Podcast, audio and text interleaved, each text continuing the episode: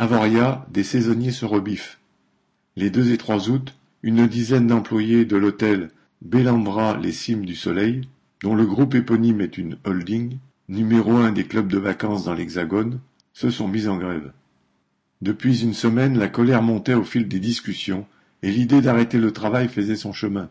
En cause, les sous-effectifs chroniques, les journées voire les semaines à rallonge jusqu'à dix jours d'affilée, les conditions de travail rendues déplorables entre autres à cause de matériel défectueux, tels que des aspirateurs sans roulettes affectés aux préposés aux ménages.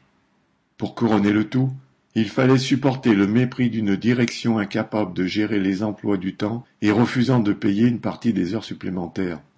Certains ont alors pris des photos des emplois du temps pour justifier les heures supplémentaires qu'ils étaient contraints de faire et que la direction contestait. Puis l'idée de s'organiser a germé.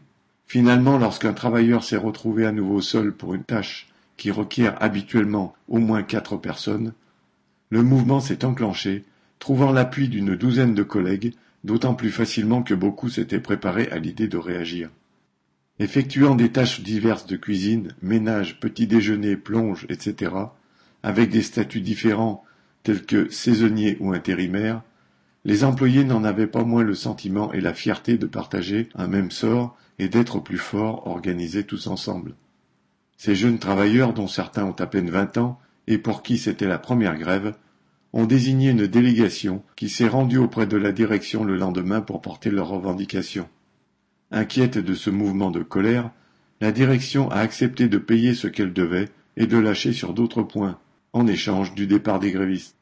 Les représentants des patrons du secteur se répandent dans les médias pour dire qu'ils ne trouvent pas de main-d'œuvre, sans préciser qu'ils la veulent soumise et corvéable à merci. Alors cette grève est une leçon sur la bonne façon de se faire respecter face au cynisme patronal. Correspondant Hello.